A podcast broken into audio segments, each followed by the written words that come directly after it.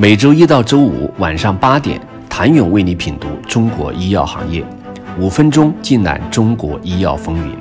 喜马拉雅的听众朋友们，你们好，我是医药经理人、出品人谭勇。近年来，中国在加速新药审评审批的机制，在细则上几乎与 FDA 如出一辙。在我国药品审评制度改革中，为鼓励创新和满足临床急需而设立的四个加快通道，让人很容易联想到 FDA 的四种加快审批鼓励创新的通道。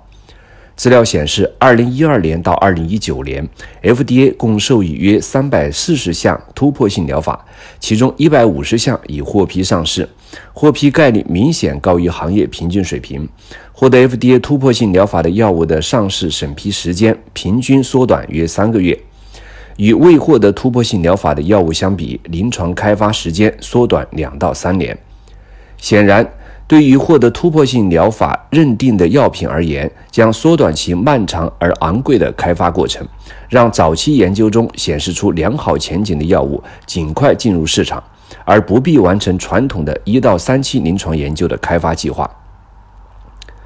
当前，突破性疗法俨然已经成为药物获批风向标，代表着药物研发的最新突破。在业内人士看来，中国的突破性疗法将会是未来一个重要的标签，同样会代表着中国的创新水平。中国突破性疗法最重要的，同样是为了进一步加速具有临床优势药物的中国上市进程，进一步满足中国重大疾病的临床治疗需求。政策的创新推动着医药行业的创新。建立突破性治疗快速通道的目的是加速重磅创新品种上市进程，更好地满足中国未满足的临床需求。当前，中国创新药企的创新模式正在快速转变，从 Me Too 到 Me Better，到合作引进全球一流创新，到 Best in Class 开发，中国 First in Class 的原始创新将会越来越普遍。必须承认的是，中国的本土创新药企已经走在向此目标迈进的路上。自2019年1月，百济神州泽布提尼成为首个获得 FDA 批准的中国创新药后，不到两年时间，中国创新药企在大分子抗体、CAR-T 细胞疗法等领域接连实现零的突破。越来越多的国产药物获得欧美市场孤儿药认证等等，都在向世界证明中国医药的创新力。行业人士指出，得益于国家药监局在药品注册与审评审批制度方面的改革，科学家们的集体归来以及大量资金的进入，中国的创新药研发生态正在改善，中国的医药创新在全球的角色也在发生改变。二零一六年，美国药物创新贡献占全球一半左右，日、英、德等居第二梯队。创新贡献率约百分之五到十，中国被归为第三梯队，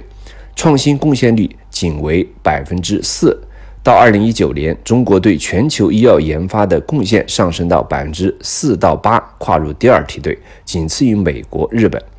不可否认的是，中国已经成为全球医药创新的重要阵地。但是，中国医药创新真的进入全球第二梯队了吗？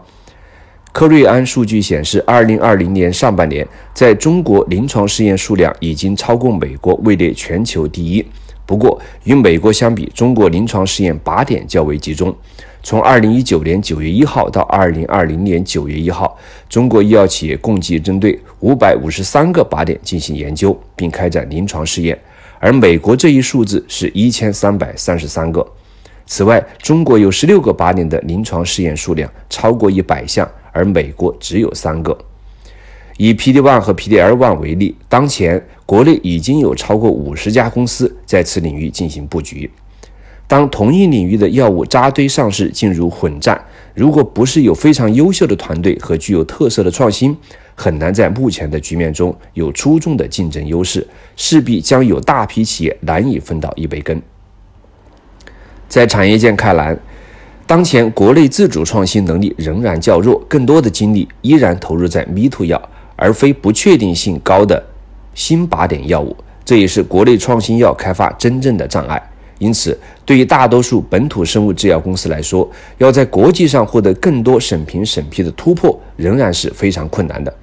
可以看出，虽然近年来药品审评体系发生了变化，但以临床价值为驱动。以患者为核心的创新药研发生态尚未形成。中国医药创新做在某些环节或者细分的技术层面上已经进入到第二梯队，但是作为完整的生态体系，还需药物创新各个相关方面的共同努力，培育与创新相适应的创新药研发生态。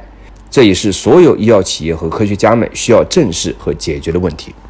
谢谢您的收听。想了解更多最新鲜的行业资讯、市场动态、政策分析，请扫描二维码或添加医药经理人微信公众号“医药经理人”——医药行业的新闻与资源中心。我是谭勇，明天见。